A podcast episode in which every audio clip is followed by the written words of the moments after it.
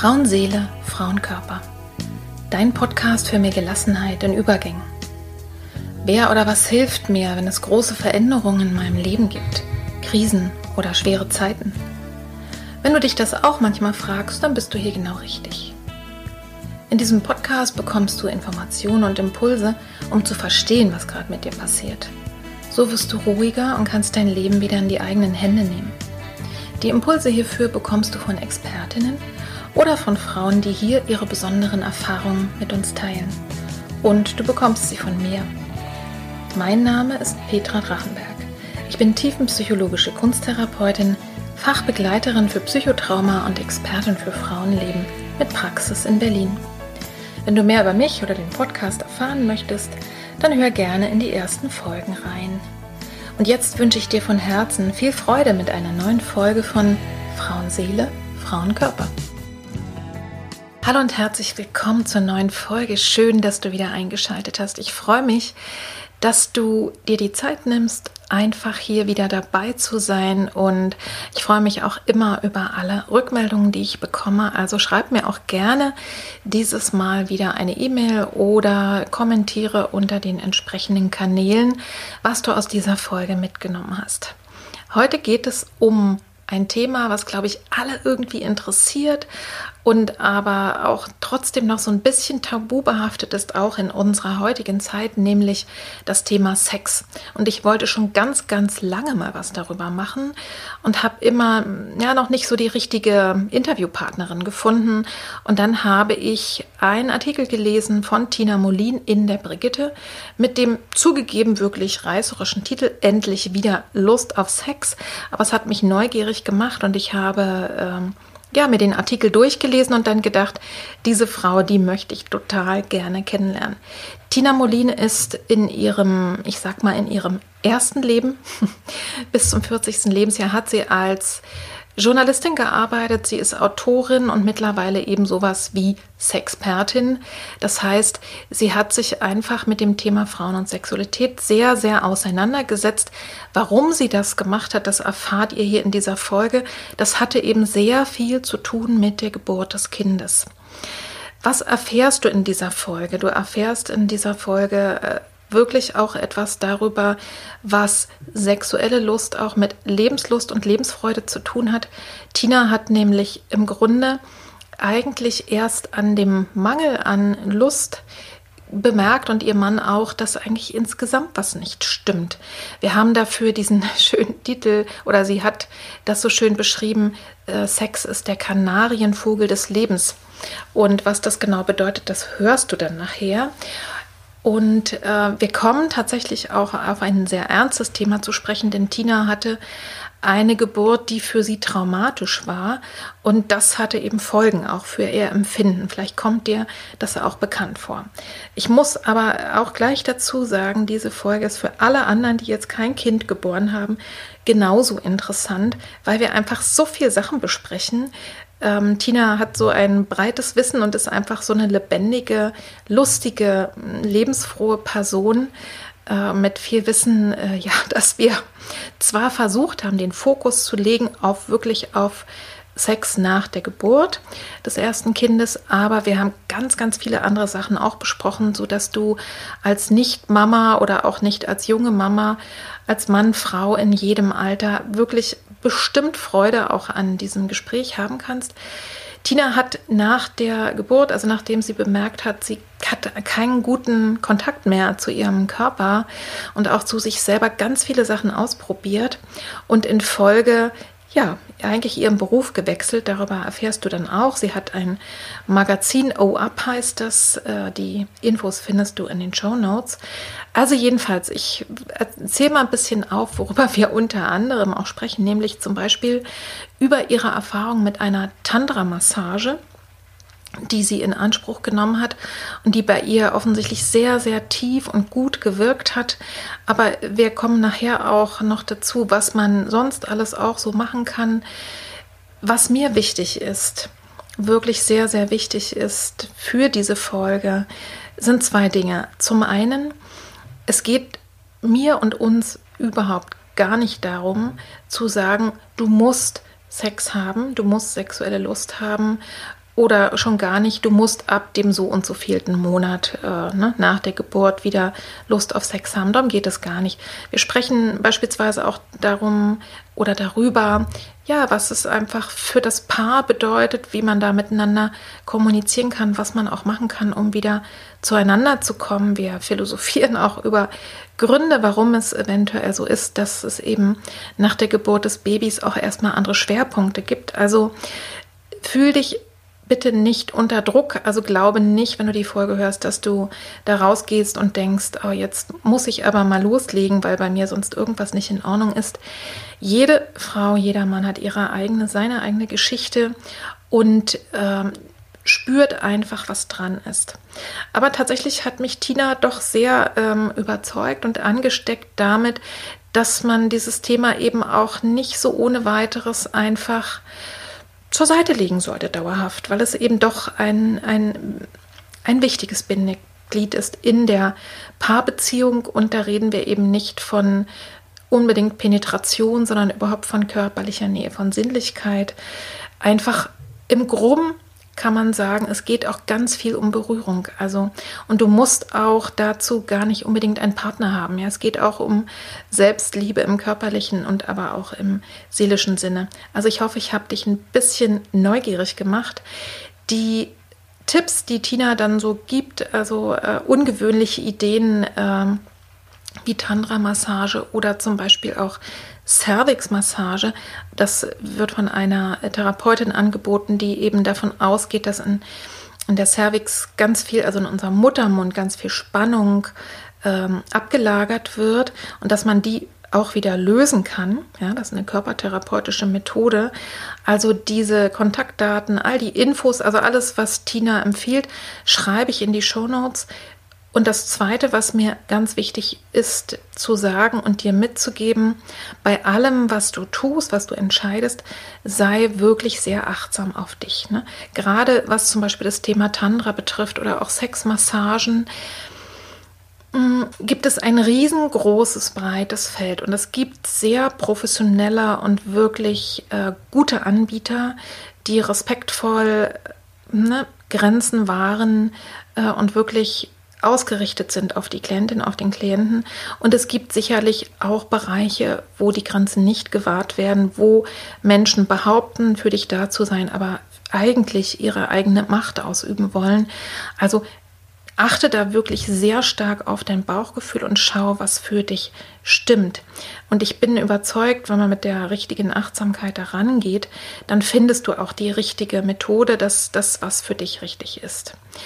Und ähm, es gibt eben sehr, sehr viele Möglichkeiten und darüber sprechen wir in dieser Folge auch. Also lass dich einfach mal inspirieren von diesem Gespräch, lass dich mit hineinnehmen in die Geschichte von Tina. Ich bin ihr super dankbar, dass sie uns so viele, ja, Details erzählt, dass sie einfach wirklich so offen über ihre Geschichte spricht. Und also ich wünsche dir jetzt viel, viel Freude dabei bei diesem Gespräch und freue dich auch schon in 14 Tagen gibt es noch einen zweiten Teil dazu.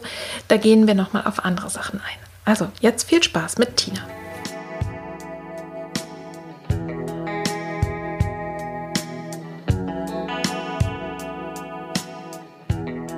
Heute spreche ich mit Tina Molin, Journalistin, Autorin und Sexpertin, wie man heute so schön sagt. Ihr könnt ja jetzt nicht, äh, ihr könnt ja Tina jetzt nicht sehen, aber sie hat schon ein kleines bisschen die Augen verdreht und genickt. Liebe Tina, vielen herzlichen Dank, dass du dich auf den doch weiten Weg nach Zehlendorf in meine Praxis gemacht hast, um mit uns heute über dein Herzensthema zu sprechen. Tina hat einen Blog mit dem schönen Namen Happy Vagina, was übersetzt glückliche Vagina heißt, ein Online-Magazin mit dem, mit dem Titel Oh Up und ein Buch geschrieben mit dem schönen Titel Endlich wieder Lust auf Sex. Und Tina ist Mutter einer siebenjährigen Tochter. Und diese Geburt war der Auslöser dafür, dass du zur Expertin geworden bist, nämlich zum Thema Frauen und Lust. Aber auf alles das, also die ganzen verschiedenen Aspekte, werden wir gleich noch ausführlich zu sprechen kommen. Aber vorab noch eine ganz andere Frage. Woher kommt denn dein toller Nachname? Der klingt irgendwie italienisch. Ja, lustigerweise klingt der italienisch, ist aber schwedisch, hat, ah, ja. hat man mir gesagt. Mol, Molin, Das war wohl, ähm, ich glaube, 30-jähriger Krieg sind die Schweden bis nach mhm. Österreich. Ich komme ja aus Österreich, ich bin Wienerin, runtergekommen und ein paar haben es auch über die Alpen nicht mehr zurückgeschafft. Ja. Und sind dann da hängen geblieben. Ach, das ist eigentlich was Schwedisches. Okay. Das ist lustig, weil meine, also ich habe ja den Namen von meinen, schönen Namen Drachenberg von meinem Mann gekriegt. Und ähm, da gibt es auch eine Geschichte von einem schwedischen, auch so 30-jähriger Kriegritter, der, die, der hieß dann aber Drakenberg. Also in Schweden gibt es auch Drakenbergs. Wir haben wahrscheinlich gemeinsame Vorfahren in Schweden. So also stimmt nicht. Die, die äh, sagen wir mal, die, die Familie meines Mannes, also meine Kinder. so, als ich vor einiger Zeit in der Brigitte einen Artikel gelesen habe von dir, ich weiß gar nicht mehr zu welchem Thema, aber weißt du das noch? Wie hieß der? Ja, es war endlich wieder Lust auf Ach so, Sex. Also ist, ist ja auch ein toller Titel, ne? Ja. genau. Also als ich den gelesen habe, habe ich gedacht, die Frau will ich unbedingt im Podcast haben, denn ich habe schon eine ganze Weile immer wieder gedacht, ich muss unbedingt mal was machen über das Thema Sex nach der Geburt und überhaupt Sex ganz allgemein, weil ich finde, darüber wird zu wenig gesprochen. Also Absolut. Also habe ich Kontakt mit dir aufgenommen und zu meiner großen Freude hattest du auch wirklich Lust, mit mir zu sprechen. Und du kommst sogar aus Berlin, das ist natürlich auch großartig, wenn man dann direkt spricht. Ne? Genau. Aus dem, äh, von Mitte ins, ins tiefe Zehlendorf genau. gereist mit der Schnellbahn einmal durch die ganze Stadt. Du hast ja als junge Journalistin zunächst über die Musikwelten und Nachtleben in Berlin und Hamburg geschrieben und wahrscheinlich da auch die ein oder andere Nacht durchgemacht und dann später für bekannte Zeitungen und Illustrierte sogar Stars interviewt, ne? mit rotem Teppich und allem Pipapo. Dann jetzt lasse ich dich endlich zu Wort kommen. Dann erzähl uns doch jetzt mal, wie kommt es denn dazu, dass du heute einfach einen anderen beruflichen Weg eingeschlagen hast und tatsächlich dich mit dem Thema Frauen und Lust beschäftigt hast? Ähm, ich bin sozusagen als Journalistin für ähm, Nightlife, äh, Nightlife damals dann nicht mehr. Ich habe viele, viele Jahre über das Nightlife geschrieben, damals auch für Prinz und ähm, die Berliner Morgenpost. Und ähm, es war nicht nur die eine Nacht, sondern ich, ich habe ich glaube, es waren fünf Nächte die Woche. Ich habe immer zu meinen Eltern gesagt, ich arbeite doch von 9 to 5, it's just at night. Ja, ja. ähm, ich bin quasi, und dann bin ich rüber gewechselt in, in Society-Fach, habe dann für Bunte geschrieben und auch für, ähm, für die, für die Promi-Seite der, der Berliner Morgenpost mhm. und für Welt am Sonntag und, und für die Welt und so. Und ähm, bin quasi in dieser Funktion in den Kreissaal geschoben worden mhm. und mit einem Problem aus dem Kreissaal wieder rausgekommen, nämlich ähm, es war ein Kaiserschnitt geworden, der so nicht geplant war, der aber durchgeführt werden musste. Ich war auch fein mit dem Thema. Es ging einfach nicht mehr vorwärts und nicht mehr rückwärts, kann, kann ich sagen. Es ging einfach nicht weiter bei der Geburt. Mhm. Ich konnte also auch nicht mehr. Oder? Ja, ich konnte auch nicht mehr. Mein Körper war am Ende. Ich habe darum gebettelt, dass wir einen Kaiserschnitt machen. Aber als er dann durchgeführt wurde, habe ich einfach auch ganz schön viel mitbekommen und ganz schön viel gemerkt, was da in meinem Körper herumgeschoben und gedrückt mhm. und gezogen wird und so.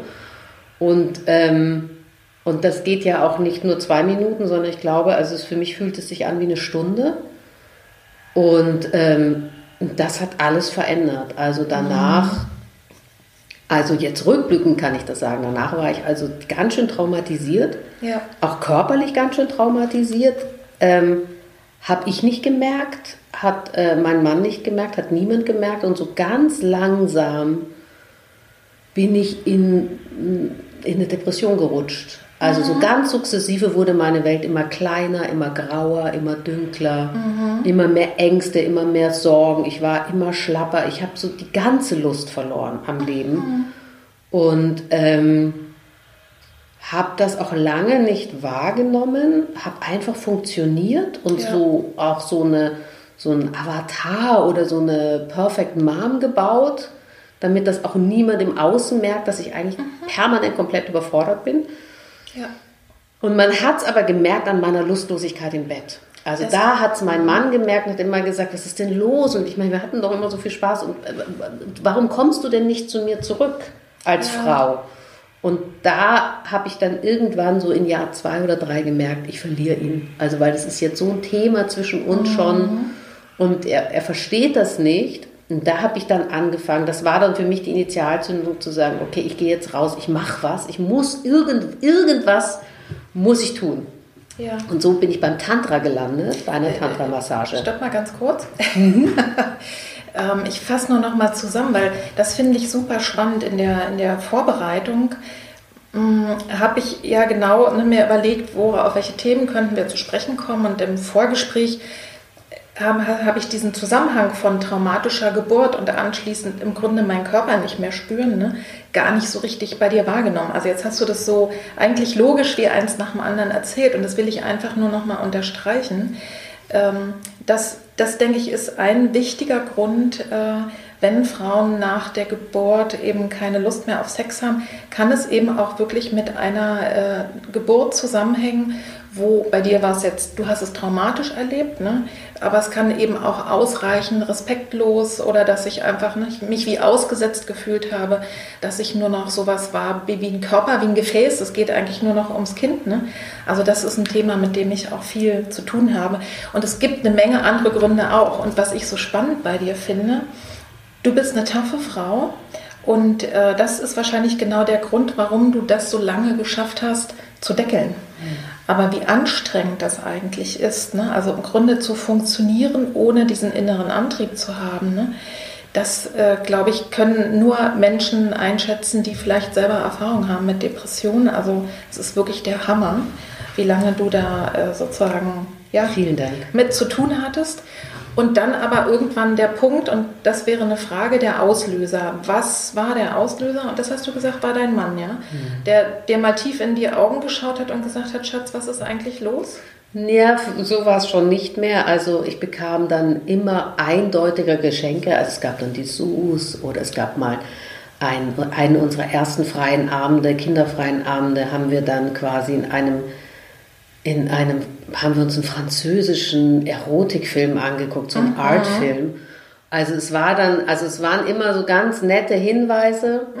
die ich noch überhören konnte, ähm, weil das war so weit weg. Ich war so überfordert mit allem, ja. also mit mir, mit dem Kind, mit dem Job, mit dem, ich war quasi in einem permanenten Ausnahmezustand. Ja. das Letzte, was ich mir vorstellen konnte, war äh, hingeben, loslassen, äh, ja. äh, genießen. Ja. Ähm, Sex hat ja viel mit Entspannung zu tun und im, also sagen wir mal, im, äh, im festgehaltenen Trauma, das ist ja quasi Daueranspannung, Depression auch, das fühlt sich ja von außen immer nur so locker und leicht, also sozusagen, es fühlt sich so, so runtergefahren an, ne? mhm. als wäre der Mensch eigentlich, man könnte auch glauben, tiefenentspannt, aber innen drin ist es wahnsinnig fest. Ne? Was mich total. Und Sex hat ja auch was mit Vertrauen zu tun. Ne? Genau. Und wenn du in einer Depression bist oder in einer depressiven Phase oder in einer Überforderung, dann ist das genau das, was du nicht hast, genau. nämlich Vertrauen. Und du hast ja tatsächlich eben auch damit zu tun gehabt, einfach zu kontrollieren, dass wenigstens im Außen alles funktioniert. Weil so ein Kind ist einfach sozusagen dann die Nummer eins, ne? ja. was versorgt werden muss. Was mich wundert, habt ihr da im Nachhinein mal drüber gesprochen, dass dein Mann nichts davon gemerkt hat, dass es dir sonst so schlecht ging? Hast du so gut funktioniert, dass er keine Chance hat?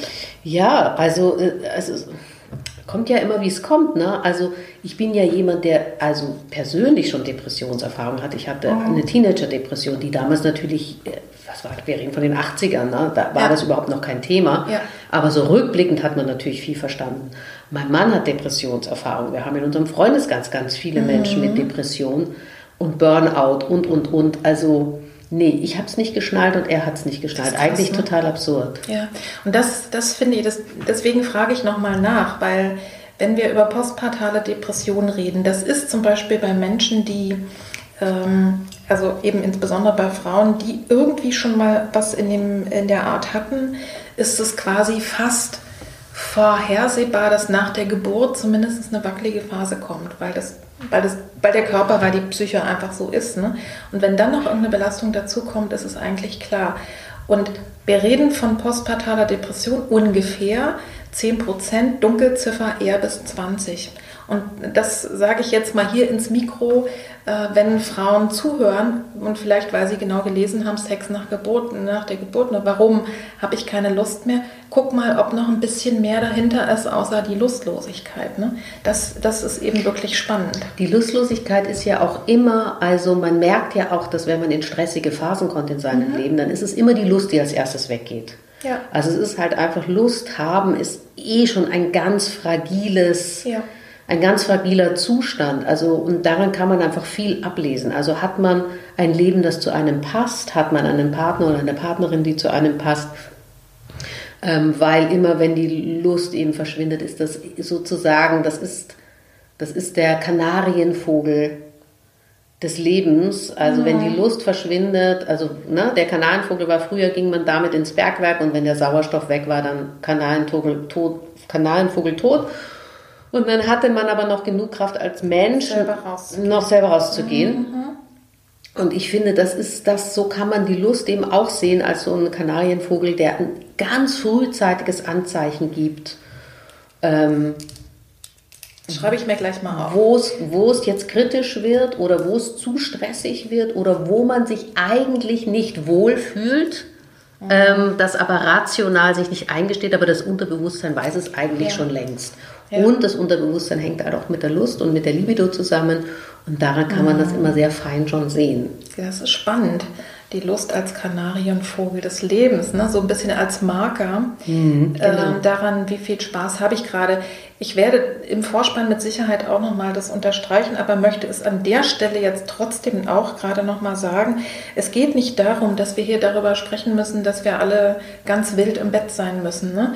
oder irgendwelchen Druck Nein. oder Leistung erzeugen Null. oder dass man überhaupt Lust auf Sex haben muss, sondern es geht wirklich darum, im äh, da kommen wir sicherlich noch drauf, Lust auch im allererweitertsten Sinn. Und deswegen fand ich das so spannend äh, zu sehen, im, im Grunde genommen hast du erst an der mangelnden Sexlust erkannt oder dein Mann zumindest mhm. auch sehr deutlich dass eigentlich insgesamt in der Tiefe die Freude verloren gegangen ist genau. und die Leichtigkeit. Ne? Und man muss auch nochmal sagen, das kommt mir gerade so, er war damals noch gar nicht mein Mann, ne? er war mein ah. Lebenspartner mhm. und wir haben erst vor zwei Jahren geheiratet. Also mhm. wir sind durch diese ganze Scheiße zusammen durch. Ja. Ähm, wir, wir, wir sind, reden wir bestimmt auch noch gleich, als Paar unglaublich daran gescheitert und dann wahnsinnig dran gewachsen. Ja. Und als wir rauskamen, haben wir gesagt, okay, wenn wir das jetzt geschafft haben, dann, dann können wir auch heiraten, weil dann schaffen wir auch den Rest. Ach, wie schön und romantisch. naja, nach ja. zehn Jahren, jetzt sind wir zwölf oder 13 Jahre zusammen, ja. also nach zehn Jahren haben wir dann, oder elf Jahren haben wir ja. dann geheiratet. Ich bin ja tatsächlich Heiratsfan, aber das ist noch was anderes. ähm, so, jetzt würde ich dir den Ball wieder zu, äh, zuwerfen. Du hast ja, fingst ja schon an und sagst, und dann habe ich ich habe einen Cliffhanger gebaut. genau. Und dann ging ich zum Tantra. Hast du es gemerkt? Ich habe einen Cliffhanger gebaut, ja. damit die, die Zuhörerinnen auch dranbleiben. Genau, so. Tantra, das ist das Stichwort. also du hast tatsächlich gemerkt, ähm, also ich würde gerne noch ein kleines bisschen davor mhm. anfangen. Ich es ist ja nicht so, mein Mann macht so einen französischen Sexfilm rein und schickt, schenkt mir ein bisschen was ich merke, ich habe keinen Bock, aber ich merke, ich muss was machen und dann gehe ich zum Tantra. Ich nehme an, dazwischen waren mhm. noch ein paar Tage. Ja, Vielleicht nimmst du uns da ein bisschen mit. Ja, sehr gerne. Also die Hinweisschilder von meinem Mann wurden immer größer und mhm. äh, die Neon-Signs wurden immer eindeutiger. Ich habe dann auch irgendwann gemerkt, dass das wirklich, ein, wirklich eine Belastung für ihn ist. Ja. Ähm, und auch dieses, ich, also da habe ich auch einen ganz großen Respekt vor ihm, weil er wollte nicht fremdgehen. Er wollte oh. das mit mir haben. Und er ist in den Konflikt mit mir gegangen, anstelle sich leise rauszuschleichen, mhm. ohne das zu werten zu wollen. Ich ja. will da niemand ein schlechtes Gewissen machen. Ich habe das nur an meinem Mann sehr geschätzt und bin ihm da sehr dankbar dafür, dass er sich da einen sehr schwierigen Weg ausgesucht hat, nämlich in den Konflikt zu gehen. Mhm. Und weil der Konflikt immer größer wurde, habe ich dann mit meiner Heilpraktikerin darüber gesprochen. Ja, ja. Und habe ihr das erzählt und so. Und die hat sofort komischerweise zu mir gesagt, du musst zur Tantra-Massage. Mhm. Und damals gingen alle Alarmglocken bei mir komischerweise an, obwohl ich mich ja als sehr modern bezeichnen würde und auch sehr offen für viele Dinge. dachte ich so, wie, ich soll jetzt zu jemand Fremden gehen, der mich befummelt, den ich auch noch bezahle. Ich meine, das ist für uns Frauen ja auch nochmal so ein mhm. Ding. Ich glaube, das würde ich jetzt mal unterstellen, dass Männer viel mehr daran gewöhnt sind, für sexuelle Leistungen zu bezahlen. Ja. Für Frauen, die kriegen ja schon die Ladies Night und die kriegen ja auch im Club die Getränke umsonst und die mhm. zahlen ja auch weniger Eintritt. Ja. Also, aber wie, ne? wie man ja immer so schön sagt, in der äh, neuen digitalen Welt, wenn es nichts kostet, bist du der, äh, bist du das Produkt, ne? Nur mal so. Ne? Also Frauen kriegen ja nicht umsonst den, äh, den, den Eintritt umsonst, weil sie eben die ganze Veranstaltung bereichern. Aber erzähl weiter. ja, genau, so ist es. Also, und das war für mich, da, da habe ich dann echt gemerkt, dass ich mit diesen zwei Fakten, nämlich jemand Fremder berührt mich intim, mhm und ich zahle dafür. Das hat sich für mich ganz komisch angefühlt. Und dann hat mein Mann, dem ich das natürlich erzählt habe, hat das Thema aufgegriffen und hat mir zum Geburtstag einen Gutschein geschenkt. und der lag dann auf meinem Schreibtisch und ich gebe es offen zu, es war bestimmt ein halbes Jahr, dass er da lag. Und ich immer an dem vorbeischlawenzelte und dachte, nee, oder doch, aber es könnte auch spannend sein. Aber nein. Und, und also auch all das, was sagen die anderen, was macht das mit meiner Beziehung, so. Aber irgendwann war dann der Leidensdruck tatsächlich so groß, dass ich gesagt habe, okay, ich mache das jetzt. Dann habe ich gegoogelt, wer ein Anbieter sein könnte, der mich interessiert. Dann habe ich mhm. Institut an der Kantstraße gefunden und die waren sehr modern vom Look und von der Webseite und sehr cool. Mhm. Ich hatte so eine damals war ich noch nicht so spirituell, wie ich das heute bin, also jetzt sieben Jahre später, nee, fünf Jahre später. Aber ich wollte halt keine Räucherstäbchen und keine orange getünchten Wände und, ähm, mhm. und, und, und keine Klangschalen und so, sondern ich wollte das so, so, so hip und ein bisschen cool auch haben. Ja. Ähm, und dann habe ich dann ein Institut gefunden, habe ich da angerufen und dann war ein sehr netter Herr am Telefon und der hat gesagt, naja, zwei Stunden, das wird für Sie ein bisschen knapp sein. Frauen brauchen länger, um warm zu laufen. Er würde mir drei Stunden empfehlen. Mhm. Und ich meine, das ist echt eine teure Angelegenheit. Mhm. Also ich glaube, die zwei Stunden kosteten um die 200 Euro damals. Drei mhm. Stunden, da waren wir dann mal schon fast 300 Euro. Und dann habe ich gesagt, okay, ich mache zweieinhalb. Ähm, ja, es war zu wenig, aber dazu später mehr. da hat der Profi dann schon mal. Äh, da hatte der Profi tatsächlich recht gehabt. Ja. ja. Wie ging es weiter? Also wie war das für dich, ähm, da auf einmal ja, zu liegen und, und berührt zu werden von einem Menschen? War das Mann oder Frau? Ich habe mir eine Frau ausgesucht, mhm. ja. Ich habe Übergriffserfahrungen, also Mann mhm. kam für mich gar nicht in Frage. Ja das war dann ganz toll. Also ich bin dann hin, das war so ein altherrschaftliches Haus mit so einer mit riesigen Holz, schweren Holztüren, Eingangstüren, also so richtig feudal Westberliner. Ein schöner Ort. Ein schöner Ort und dann hat mir dann so eine sehr wunderschöne Frau in so einem schwarzen Negligé die Tür aufgemacht. Ich kam mir ein bisschen vor, als ob ich in ein Bordell gehen würde. Mhm. Überall waren dicke Teppiche und erlesene Bilder und alles war ganz gediegen. Und so, und vor die, dann ging man so einen langen Flur ran, da waren so ganz viele Türen und vor den Türen standen immer Kartoffeln. Mhm. Also die waren dann schon belegt, die Zimmer und so. Und ich kam, es war so frivol, ich kam mir so vor mhm. wie ähm, Ice White Shut. Mhm. Und dann ähm, wurde ich gebeten zu duschen und dann habe ich so einen Sarong, also so ein Wickeltuch bekommen und dann bin ich ins Zimmer geführt worden, da war diese wunderschöne Frau und dann haben wir uns auch erstmal, wie Frauen das machen, erstmal hingesetzt und geredet. Ja und Tasse Tee getrunken. Dann waren wir zwar schon fast nackt, aber dann hat sie mich eben nochmal alles gefragt, warum ich da bin und was meine Erwartungshaltung ist. Und dann hat sie auch nochmal abgeklärt, ob ich intim berührt werde, hat mir mhm. aber auch nochmal mhm. gesagt, dass sie davor nochmal einen Stopp macht. Ja. Und das nochmal nachfragt, ob das okay zu dem Zeitpunkt ist und dass es vollkommen in Ordnung ist, wenn ich Nein sage. Und ich habe mich total gut aufgehoben gefühlt. Mhm. Also ich war sehr schnell im Vertrauen. Und dann mhm, ich wollte gerade sagen, das ist, glaube ich, so ein Punkt, äh, den habe ich mir auch sozusagen innerlich nochmal notiert. Äh, du hast ja selber auch gesagt, du hast auch äh, Erfahrungen ne, von sexuellen Übergriffen in deiner Geschichte, Geschichte gehabt, dass wirklich, dass gerade wenn, wenn Menschen traumatische Erfahrungen im Hintergrund haben oder ne, gewaltvolle, ähm, dass man da wirklich besonders aufpassen muss, weil das ist eine riesen unüberschaubare Szene. Das ist ein riesiges... Ähm, Und ein Markt, der, glaube ich, ja. heute gar nicht mehr so tabuisiert ist wie damals. Ähm, ich, ich würde jetzt nicht sagen, äh, ich erlebe andauernd, dass man so einen Gutschein geschenkt kriegt zum Geburtstag und der offen ausgepackt wird, aber es ist nicht mehr so selten und sehr viel mehr auch Tantra-Kurse und Workshops und sowas. Aber echt gut aufpassen und aufs Bauchgefühl hören. Ne? Unbedingt, das, das unbedingt, ja unbedingt aufs Bauchgefühl hören, ja gibt da inzwischen auch, können wir dann nachher auch in die Shownotes schreiben. Es gibt auch inzwischen gute Seiten, wo man, wo mhm. man sich seriös informieren kann, wo auch ähm, Empfehlungen ausgesprochen mhm. werden und so. Ähm, ich kann auch in die Shownotes schreiben, wo ich gewesen bin, wenn das für dich in Ordnung ist. Musst ja, du dann, sehr gerne. Du, sagen, wenn die gut sind, dann ist doch. Ich war bei Kashima auf der Kantstraße. Ich fand die, fand die damals sehr gut. Aber äh, dann, da hast du natürlich total recht. Bauchgefühl is it. Mhm. Und wenn das Bauchgefühl sagt, hier ist an dieser Stelle Schluss und man steht auf, dann muss der Tantra Gebende eben an dem Punkt sagen, es ist in Ordnung. Wenn er in dem Moment auch noch anfängt, einem schlechtes Gewissen zu sagen, zu sagen, man müsse sich wohl lockerer machen oder so, mhm.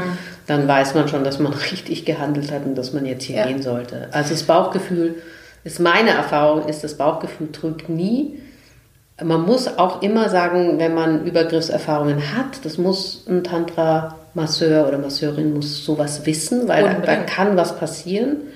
Auch wenn man Ängste hat oder so, weil äh, wenn man nicht loslassen kann, dann ist das Nervensystem überfordert. Aha. Und dann ist das auch gut und dann muss das an der Stelle auch gewürdigt, gewertschätzt werden Aha.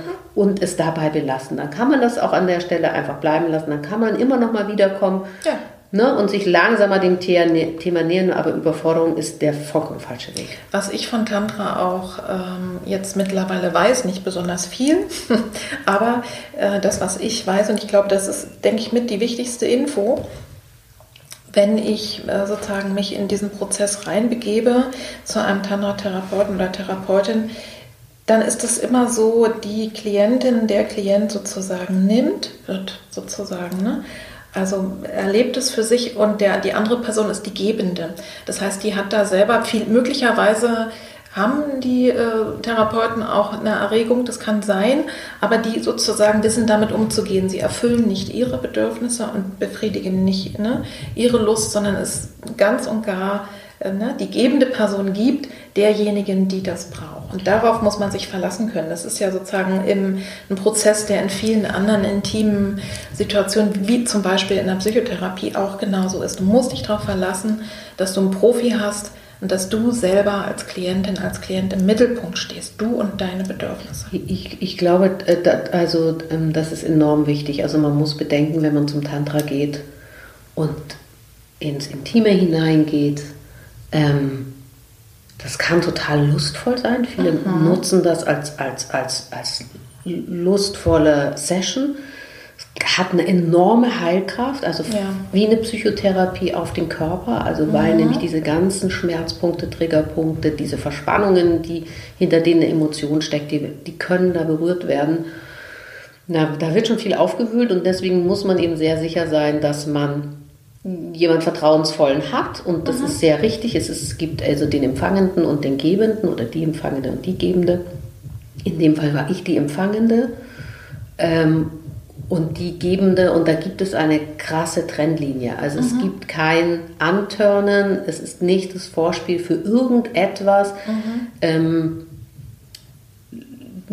Lust ist, wird geschenkt an die Empfangende und der Gebende ist sozusagen der vollkommen lustlose Part. Und diese Trennung gibt es aber in beide Richtungen. Also für die Therapeutin, also für die, für die Tantra-Masseurinnen ähm, gilt das Gleiche. Also auch die dürfen nicht berührt ja. werden, die dürfen nicht geküsst werden, die dürfen nicht angekrapscht werden, mhm. weil die sind nicht Teil dessen. Die sind ja. nur, nur gebend. Mhm. Und, ähm, und dadurch entsteht aber so ein sicherer Raum, weil nämlich sozusagen etwas Sexuelles passiert, ohne dass etwas Sexuelles passiert. Also es mhm. ist sozusagen, man ist quasi selbst in einem, man ist selbst in seiner, es ist quasi, es ist quasi wie Solo-Sex, ne? man ist selbst in seiner eigenen Erregung. Mhm. Klar kriegt man die von jemand anderem, aber man muss nichts für den tun. Man muss nicht performen, mhm. man, da ist kein Leistungsdruck, da ist kein, jetzt komm doch schnell, jetzt werd doch schnell, jetzt mhm. mach doch, sondern sozusagen dadurch, dass, dass man beschenkt wird, hat man alle Zeit, allen Raum und alles darf sein. Also der Schmerz genauso wie die Lust, die Erkenntnis genauso ähm, wie, wie, wie die Trauer etc. etc. Und das finde ich ist etwas unglaublich Mächtiges, weil wir ja Sex oft meistens im, im Zwie erleben. Mhm. Und, da, und da entsteht dann immer auch so eine Art Performance. Druck oder auch ein Leistungsdruck, also ne, er muss schnell steif werden, sie muss schnell feucht werden, alles muss, muss, muss, muss, muss, muss. Und das ist so ein Raum, wo ja. gar nichts muss und dadurch ist Raum für etwas völlig Neues. Okay, also ich, mache, ich versuche mal den Bogen noch ein bisschen weiter oder jetzt sozusagen in, in deinen Weg noch mal reinzugehen. Das heißt, der Startpunkt, du hast, hast tatsächlich mal so gleich von 0 auf 100 äh, bist du reingestartet ähm, und hast diese Tantra-Massage gehabt und eine gute Erfahrung gemacht, so wie sich es für mich anhört. Äh, wie ist es dann weitergegangen?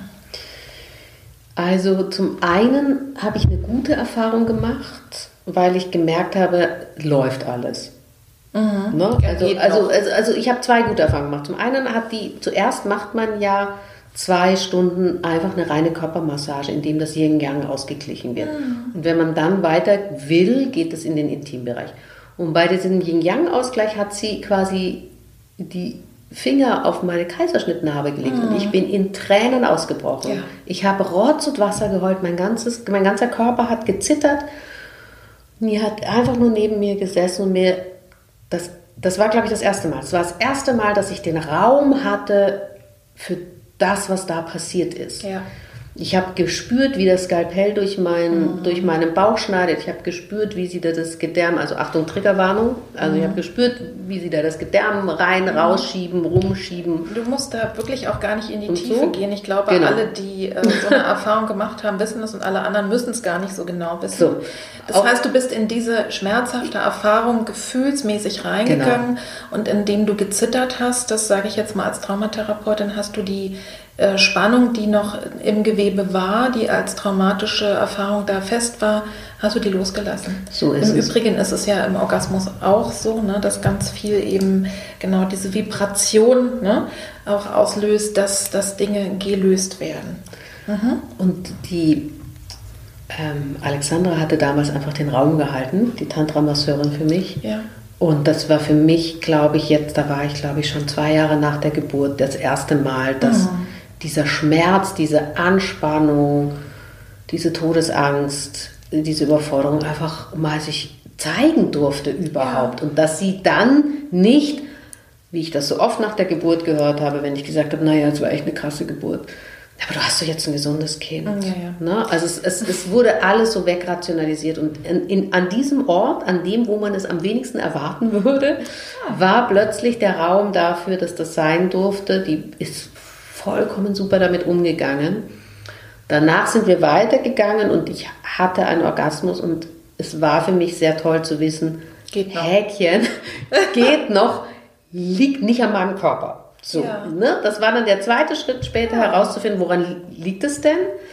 Aber da konnte ich, da war ich, ich war auf allen Ebenen erlöst. Also weil ich das, mhm. ne, ich hatte es gerade, du hattest gerade das schön runter nochmal gebrochen auf, äh, das hatte sich erlöst schon mal, dieses Geburtstrauma durfte sich zeigen, mhm. da hatte ich schon ein bisschen was erlöst und dann war ich erlöst, weil ich wusste, okay, körperlich ist alles in Ordnung, daran mhm. liegt es nicht. Mhm. Und dann ist aber noch was Schönes passiert, was dann eigentlich den Auslöser zu dem Blog gegeben hat. Mhm.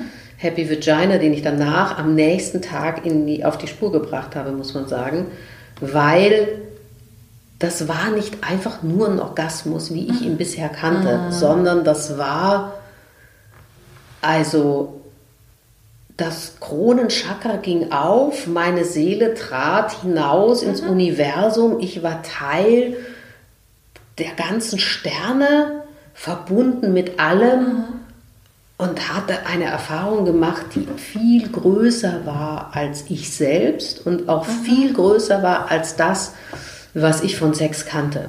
Ich ging raus, also ich nahm mir ein Taxi, weil ich einfach viel zu, viel zu aufgewühlt war, nahm ein Taxi, saß im Taxi und dachte, vielleicht kenne ich nur ein kleines Tortenstückchen von etwas viel Größerem.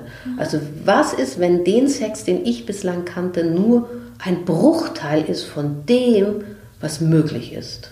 Mhm. Und so fing das an mit Happy Vagina. Okay, das heißt, du bist neugierig geworden, wolltest deine Erfahrungen teilen, ne? Über, über diesen. Es, es ging noch besser. Am nächsten Tag stand mein Telefon nicht mehr still. Eine Freundin nach der anderen rief an und sagte: Na und, wie war es denn so gestern? Achso, die Tantra-Massage. die Tantra-Massage. Und ich, ich wollte immer schon einen Blog machen.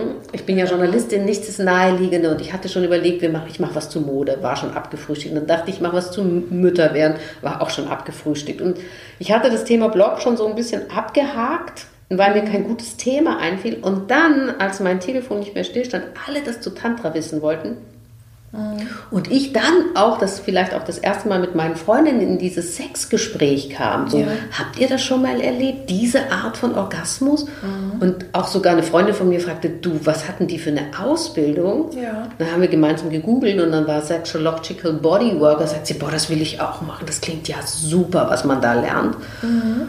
Und da habe ich gedacht, okay, das ist ein Thema. Und zwar ist das Thema nicht nur Sex, mhm. sondern das Thema ist diese, diese spirituelle Sexualität. Oder ja. auch, heute würde ich sogar sagen, ähm, weibliche Sexualität. Ja. Und da also, bin ich dann auf Forschungsreise gegangen, wie man mhm. das als Journalistin dann eben so macht. Also was du berichtest, ich sag mal, das ist so ein Orgasmus, den man wahrscheinlich, also weiß ich nicht, vielleicht erfahrene Menschen immer haben, aber ich glaube, so Durchschnittsmenschen wie ich ähm, erleben sowas manchmal, selten, aber wenn, ist es natürlich ein riesen Wahnsinnsgeschenk. Ne? Und ich glaube, das ist ja das, warum auch tatsächlich man, also warum Sex und Entspannung so viel miteinander zu tun haben und Vertrauen, weil es ist natürlich, es löst sich irgendwie die Ich-Grenze auf. Und das ist ja genau das, ne, was äh, sozusagen, was reizvoll, aber auch gefährlich ist. Also Orgasmus wird ja auch als kleiner Tod bezeichnet, ne, nicht umsonst. Ich weiß nicht, ob du das kennst. Mhm. Ähm, und das ist schon irgendwie krass. Und deswegen finde ich eben auch, also ich habe mir auch nochmal aufgeschrieben in der Vorbereitung auf unser Gespräch, dass es tatsächlich Frauen geben soll, ich habe jetzt mit noch keiner gesprochen, aber die so entspannt in die Geburt reingehen, also ähm, wirklich so bei sich selber sind und bei ihrem Körper und beschützt und einfach wirklich das so erleben, dass sie in dem Moment, wo das Kind geboren wird, einen Orgasmus erleben. Und ich glaube, das klingt so absurd, aber ich, ich finde das eigentlich auf der anderen Seite nur logisch. ja, also weil das, weil das einfach ähm, es ist das, ja das, wir, wir, trennen das so, weißt du? Es ist ja physiologisch, ja? es ist ja physiologisch so angelegt. Also wenn man ja. sich mal anguckt, also wenn man sich mal anguckt, wir hören ja immer, naja, ihr Frauen habt ja viel weniger Lust auf Sex als wir Männer. Und dann denke ich immer, okay, deswegen haben wir als, deswegen haben wir ein eigenes Organ, nämlich mit der Klitoris, das nichts mhm. anderes als für die Lust da ist. Und deswegen haben wir überall erogene Zonen, mhm. also viele, viele, viele. Inzwischen weiß man ja, es gibt, den, es gibt nicht nur den G-Punkt, es gibt den U-Punkt, es gibt den A-Punkt. Ähm, die Cervix, wenn sie denn entspannt ist, ähm, ist hochlustvoll. Also für mich macht das auch physiologisch total Sinn, dass, dass, das sein kann. dass das so sein kann, weil mhm. das Kind ja sozusagen an all diesen erogenen Punkten ja. vorbeigeht. Und ähm, ich ja auch mit vielen Frauen und Koryphäen in diesem Bereich schon gesprochen habe, was ich ja dann alles in dem verblockt mhm. habe auf Happy Vagina. Und da gibt es ja wahnsinnig viel altes Wissen darüber, ja. ähm, dass ich versucht habe, da zusammenzutragen, nämlich, dass die Idee quasi der Geburt ist, dass durch das im weiblichen Körper so viel Glückshormone ausgeschüttet werden und dass durch den, das Kind geht dann durch den Geburtskanal und wird, diese ganzen Glückshormone werden in dieses Kind über die Haut, auch über die Nase und über die Ohren hineingepresst. Mhm. Richtig hineingepresst. Dopamin, Serotonin, dieses, die, ja. ne? Und deswegen liegt das total nahe, dass die Frau, dass die Geburt eigentlich orgastisch gedacht ja. ist. All diese Glückshormone Überschuss in das Kind hineingepresst werden, auch in der Mutter, dann kommt das Kind raus, hat ist getankt mit Urvertrauen, ist getankt im Glück, die Mutter auch. Und dann schaffst du auch diese Zeit, diese ersten Jahre ähm, oder ersten Monate dieses Fulltime-Jobs mit einer ganz anderen Energy, weil ja, ja. alles so Glückshormon geschwängert ist, ähm, na, da kann die beste Droge der Welt nicht mithalten mit. Ja. Lass uns mal, ich sehe hier gerade, wir sind gut. Wir verplaudern. Ich habe dir gesagt, ja, du, musst, ich, du bist dafür zuständig, den roten Faden zu halten. Das mache ich jetzt. Ich nehme den wieder auf, aber wir, wir, wir streifen links und rechts ich lauter hab, spannende ich habe hab schon gesagt, ich habe unserem Vorgespräch, damit ihr das wisst, ich habe zu unserem Vorgespräch schon gesagt, also, äh, nee, nee, nee, wir können über alles reden, aber du musst gucken, genau. dass wir auf der Spur bleiben. Erzähl doch mal, also, du hast diesen Blog gegründet, dann hast du alle möglichen Sachen ausprobiert. Ähm, lass uns mal sozusagen noch auf deinen persönlichen Prozess kommen. Also, ne, wenn du hast über Tantra jetzt relativ ausführlich erzählt, mhm. finde ich auch super spannend, weil das so auch ein bisschen im ne, also auch im Bewusstsein jetzt ist. Gab es denn bei diesen ganzen Sachen, die du für dich selber ausprobiert hast, irgendwas, wo du gesagt hast, das war jetzt ein Aha-Erlebnis in, ja, in, in, auf deiner Reise praktisch zu dir selber, zu deiner Lebenslust? Gab es irgend so eins oder würdest du sagen, das war mehr so ein Prozess und das kann man gar nicht, äh, kann man gar keins hervorheben? Ja, ich glaube, es ist zweiteres. Also es ist natürlich wie jeder Prozess auch ein Prozess des Trial and Errors. Mhm. Du hast es ja gesagt, ich habe viel ausprobiert. Ich war auch mit meinem Mann auf einer Swinger-Party. Das fand ich gähnend langweilig. Mhm. Ähm, wir haben dann zusammen einen Tantra-Kurs gemacht. Das war auch nicht so erbringend, weil wir dann beim irgendwann dann im Bett festgestellt haben, hä, wir wollen ja eigentlich miteinander schlafen, wir wollen uns nicht gegenseitig massieren. Der eine kriegt und der andere sitzt mhm. daneben. Also es, es ist dann auch, wir haben viel ausprobiert und viel gemacht. So, das hat unsere Variety erhöht. Das ist eigentlich das Tolle. Das Was ist das? Variety? Ne, Variety. Also es hat unsere Vielfalt erhöht. Okay. Erhöht. Ähm, Entschuldigung, wenn ich manchmal so ins Englische. Ich frage mal nach, genau, ich bin einfach genau. ganz schlecht in Englisch. Ähm, ja, ich arbeite so viel im englischen Kontext, deswegen manchmal, manchmal schießen die englischen Worte dann schneller rein als die deutschen. Ähm, also sozusagen, das hat unsere, das hat unsere, unsere, unser, uns, uns, unser, unser Sexleben einfach total bereichert. Die, also wir sind viel vielfältiger geworden mhm. durch diese ganze Reise.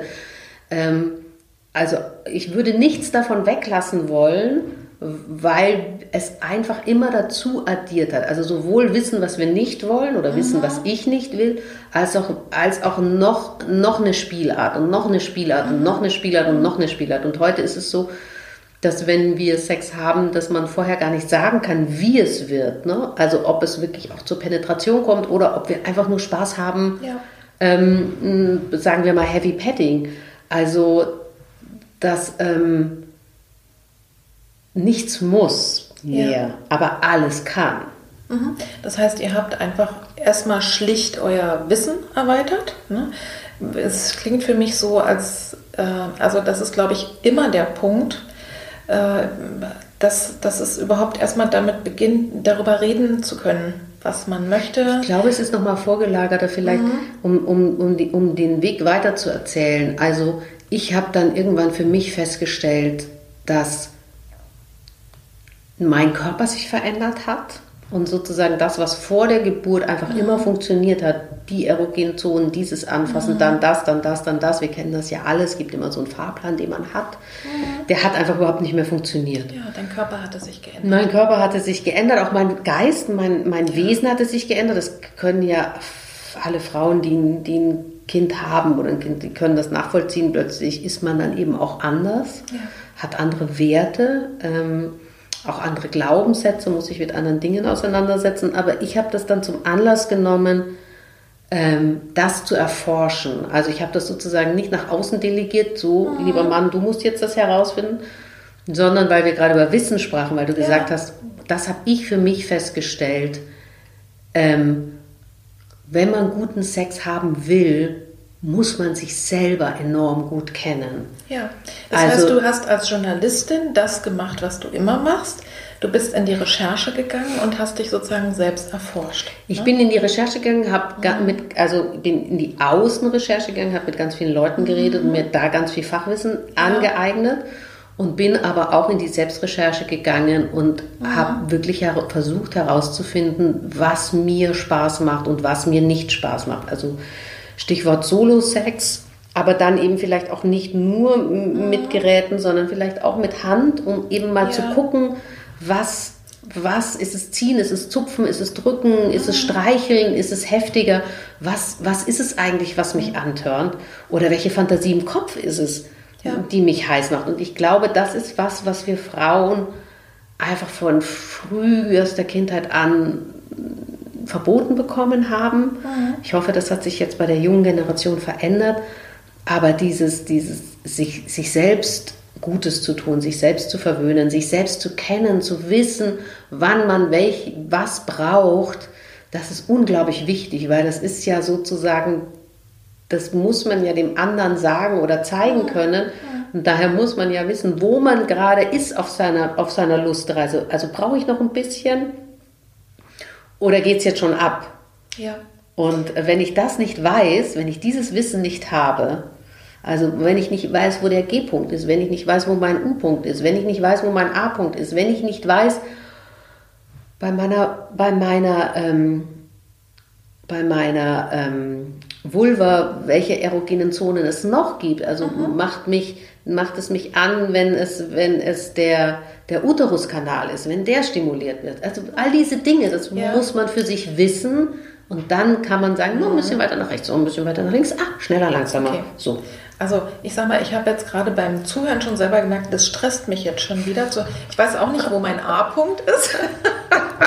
ich glaube, jetzt mal runtergebrochen wieder für diejenigen, die sagen, okay, ich kann jetzt da so ein Forschungsprojekt nicht ne, mhm. machen, äh, geht es doch wirklich darum, einfach sich auf die Suche zu gehen, erstens sich zu erlauben, äh, das zum Thema zu machen und dann auf die Suche zu gehen, was tut mir gut und vielleicht sogar ein bisschen was Ungewöhnliches auszuprobieren. Gibt es denn irgendwas bei deinen ganzen Sachen, die du ausprobiert hast, was du im Nachhinein sagen würdest, würde ich nicht mehr machen oder würde ich auch sogar vorwarnen oder zumindest mit einem großen Fragezeichen versehen?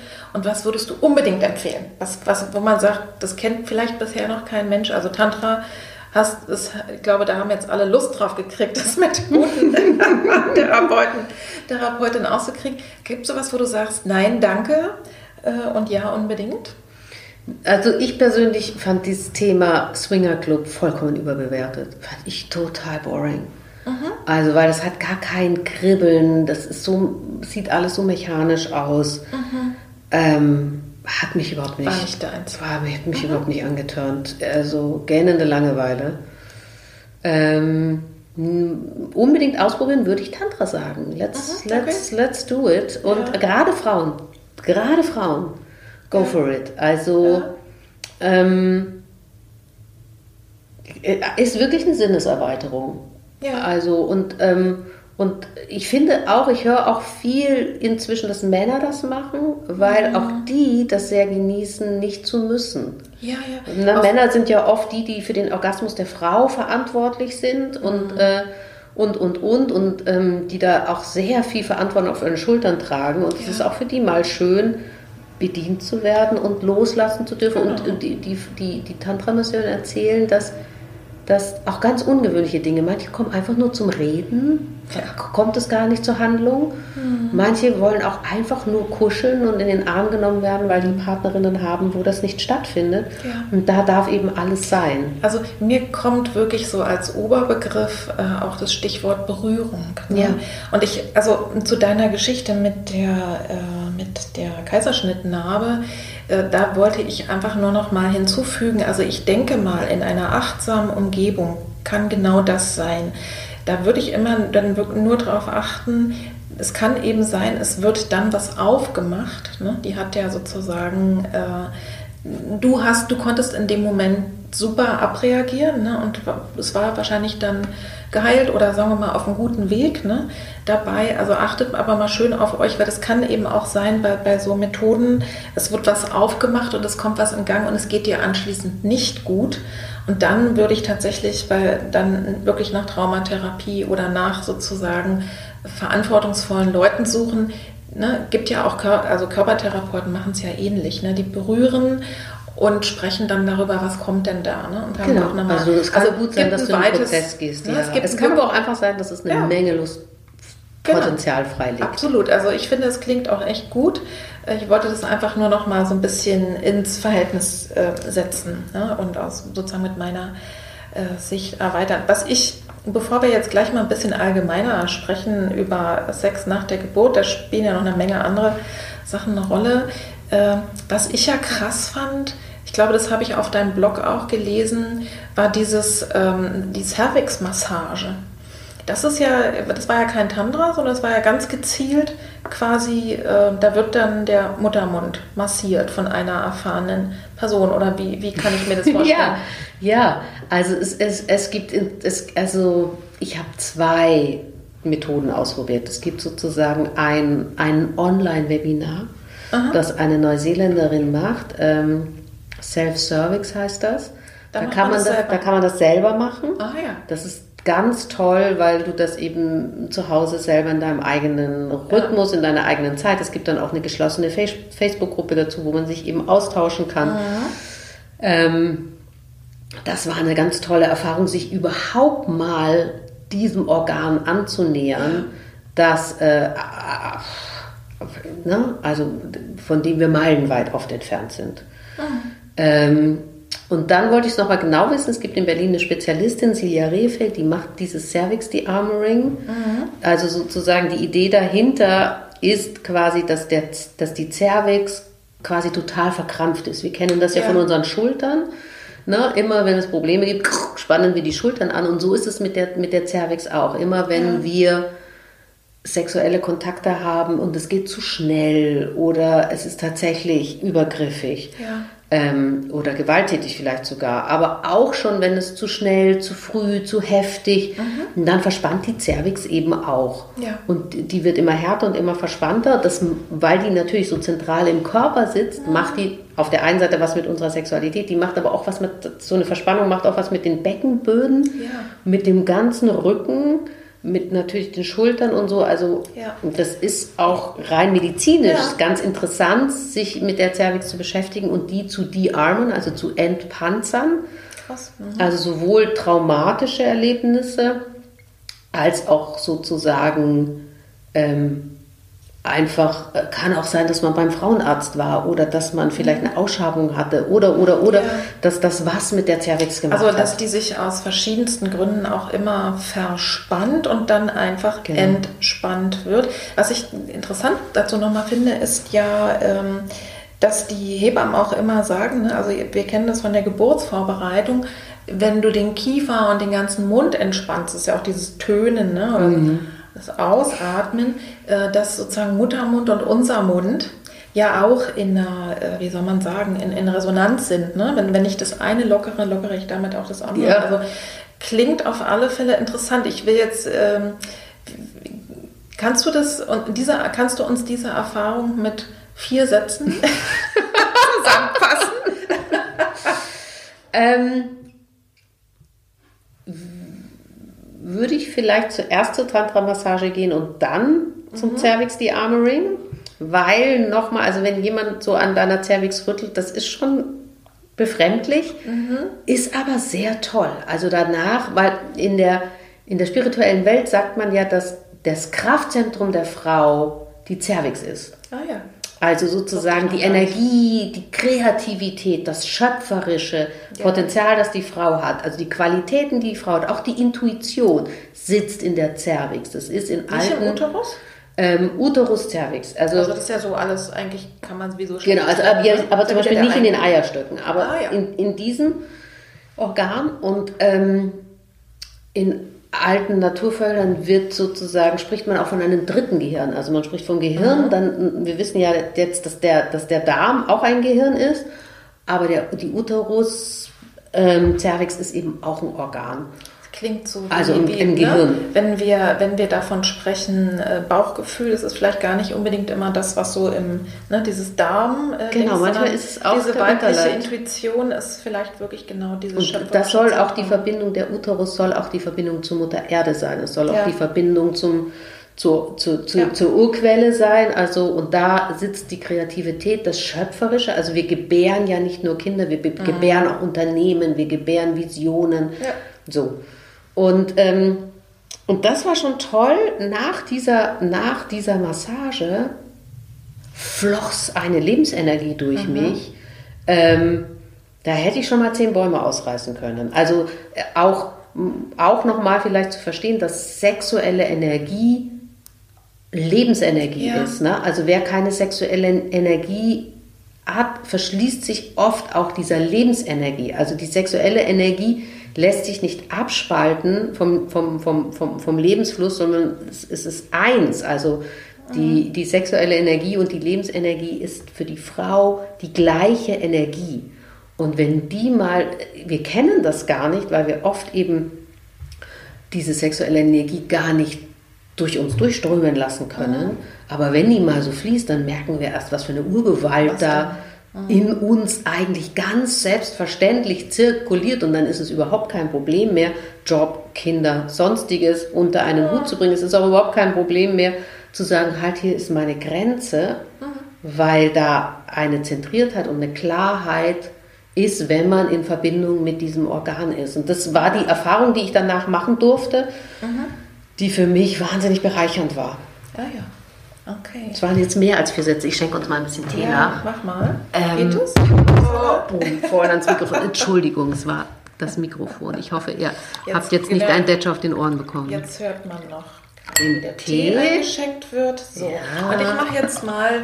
Ähm, so. Das, wir, kommen, wir kommen jetzt aufs Ende der ersten Folge. Wir sprechen aber noch weiter. Aber äh, Lass uns mal ein bisschen allgemeiner nochmal sprechen über das, dieses Thema sexuelle Unlust nach der Geburt des ersten Kindes. Also wir sind ja jetzt sehr schon in die Tiefe eingestiegen, eigentlich wie das ist, wenn die äh, Geburt eben nicht kräftigend war ne? also, oder sogar mhm. traumatisch oder eben ja, einfach nur steril. Also sozusagen, dass eigentlich dieses Potenzial der weiblichen Größe im Grunde genommen äh, nicht gelebt werden kann in der Geburt, sondern umgekehrt. Ich glaube, das haben wir jetzt ganz gut äh, hingekriegt. Wenn man jetzt so ein bisschen, wenn man sagt, okay, die Geburt war jetzt nicht besonders traumatisch, vielleicht war sie jetzt auch nicht orgastisch, orgiastisch, sondern irgendwie so wie ja, irgendwie eine, vielleicht sogar eine nette Geburt. So, mhm. ne? Und dann bin ich da äh, jetzt einfach mit meinem Säugling äh, wieder zu Hause. Was vermutest du denn, denn es geht ja sehr, sehr vielen Frauen und Paaren so, ne? dass doch die Lust erstmal auf der Strecke bleibt und ähm, was vermutest du, woran könnte das liegen? Ähm, vielleicht bei den Männern auch, dass die vielleicht auch erstmal keine Lust haben, aber eben auch bei den Frauen. Hast du da Hypothesen? Ja, also ich glaube, dass die Hypen, also mein, aus meiner Erfahrung heraus, ist es so, dass ähm, dieser Switch in diese Mutterrolle mhm. echt schwierig ist. Also man wird ja als moderne Frau in den Kreissaal geschoben und dann kommt man als Mutter raus. Ich musste mich erstmal Glaubenssätzen herumschlagen, die vorher gar nicht meine waren. Ne? Also eine Mutter hat sich aufzuopfern, hat ihre Bedürfnisse hinten anzustellen. Und das kriegst du ja auch überall bewusst, unbewusst vor die, vor die Füße geknallt. Wie du gibst dein Kind zu früh in den Kindergarten, wie du holst es so spät ab. Aha. Oder umgekehrt, wie du arbeitest nicht und willst Hausfrau und Mutter sein, nur. Das, also jeder, also jeder redet mit mit deiner Mutter, Mutterrolle. Und es, ist, es hat lange gebraucht, um da meinen Style zu finden. Mhm. Und dann ist es ja zusätzlich noch so, also meine, meine Physiotherapeutin hat damals gesagt, es braucht drei Jahre, bis man in dieser Rolle ankommt. Scheiden, lassen Sie sich nie scheiden, hat sie zu mir gesagt. In, also waren wir ja noch nicht verheiratet, aber trennen Sie sich nicht in den ersten drei Jahren. So, und dem, dem Vater geht es ja genauso. Ne? Der wird als moderner Mann, ähm, geht er in den Kreis und dann kommt er als Papa raus und muss in dieser Rolle ja auch erst seinen Style finden. Ja. Ne? Wir haben wahrscheinlich die meisten von uns Eltern, die wir jetzt vielleicht nicht unbedingt kopieren wollen, also nicht hundertprozentig. Und dann muss man halt in diesen ersten Monaten unter Hochdruck, weil das Kind ja immer gestillt wird, gewickelt wird, permanent versorgt wird, ähm, man ja eigentlich kaum Ruhe findet, mhm. muss man in dieser Hochturbozeit auch noch an seinem eigenen Selbstbild arbeiten. Der andere tut das auch. Ja. Und dabei, also man wird zur Frau, von der Frau zur Mutter, der Vater äh, der Mann wird zum Vater und dabei soll man dann eben quasi, also quasi, es wird am offenen Herzen operiert, während man auf der Autobahn fährt und dabei soll man sich nicht aus den Augen verlieren. Ja, ja. Also Fakt ist, äh, das gibt definitiv Zahlen, dass innerhalb, also dass eine der größten Risiken für eine Beziehung ist tatsächlich ein Kind, was sich ja überhaupt nicht romantisch anhört, aber sehr, sehr realistisch ist, weil es, glaube ich, keine so gewaltige Umwälzung gibt im Leben von Menschen, äh, als die Geburt des Kindes. Und ich würde mal sagen, des ersten, weil man ahnt einfach nicht, was auf einen zukommt. Ne?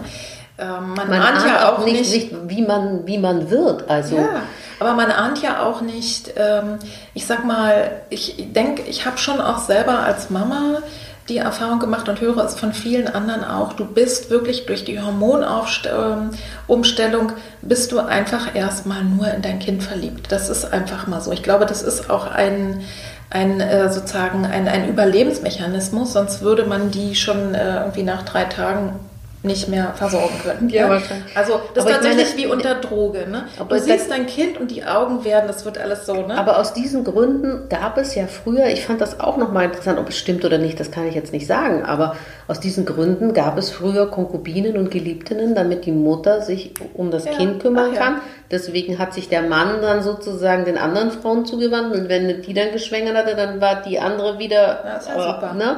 Also ob es jetzt stimmt oder nicht, I don't know. Passen tut es in unserer Welt auf jeden Fall nicht. Ja. Ähm, Ne? Aber, aber, aber, ich gebe dir da recht, ja. ja da, tatsächlich, ich glaube wirklich, dass, also wir, wir werden ja so überwältigt. Also, ne? Und ich glaube, das ist was ganz Archaisches. Ich glaube, es kommt aber noch was Zweites dazu. Ähm, also ich, ich gebe dir da recht in dem Punkt. Ich glaube, es kommt aber noch mal was Zweites dazu. Früher wurden ja Kinder auch in Großfamilien großgezogen, mhm. ne? von der ganzen Sippe. Nicht umsonst mhm. gibt es diesen Spruch, es braucht ein ganzes Dorf, um ein Kind zu erziehen. Jetzt haben wir inzwischen Kleinfamilien. Also wenn es noch Großeltern gibt, dann haben die ja Glück. Ah. Das heißt, das, was früher eine ganze Sippe geleistet hat, ja. muss man jetzt im Dreierverbund schaffen, nämlich Vater, äh, Mutter, Kind. Vielleicht gibt es noch Großeltern dazu. Ein Kindergarten hilft auch schon sehr. Aber es bleibt doch unglaublich viel ja. bei den Eltern hängen. Und dann mhm. kommt noch dazu, dass wir ja früher ähm, also ne, früher haben die Frauen auch gearbeitet, da gab es aber die Großsippe. Ähm, als dann die Kleinfamilienidee aufkam, da waren die Mütter ja dann Hausfrauen und zu Hause und konnten ganz, ganz viel abfangen. Jetzt ist es so, dass wir quasi eine Kleinfamilie haben und zwei Verdiener haben. Ja, ja. Also die Mutter geht 20 Stunden arbeiten, der Vater geht 40 Stunden arbeiten, vielleicht geht auch die Mutter 40 Stunden arbeiten und umgekehrt. Also früher wurde in einer Familie 40 Stunden hat jemand gearbeitet, heute arbeitet in der Familie ja. 60 Stunden. Ne? Und naja, trotzdem soll ja. das Kind noch gewuppt werden. Und ich glaube, dass uns das alles unter so einen enormen Stress versetzt, ja. weil von uns gesellschaftlich so viel erwartet wird, weil wir von uns so viel erwarten genau. und so funktionieren müssen. Und dann ist es ja so, dass wir quasi dadurch immer im Yang sind, also immer im Leisten, im Vergleichen, im Tun, im Antrieb, was ja alles schöne Energien sind. Aber um Sex zu haben, muss die Frau ins Yin, also sie muss in die Hingabe, ins Loslassen, ins Vertrauen, ins Sein. Das sind aber Qualitäten, die unser Alltag, Schrägstrich Berufsalltag, überhaupt nicht hergeben. Und mhm. das ist das, was ich dann bei mir gemerkt habe, ich kriege diesen Switch nicht hin. Ja. Ich bin den ganzen Tag am Tun und Machen und am Organisieren. Und mein Mental Load ist total voll. Mental Load ist ja so ein neuer stehender Begriff für. Ja.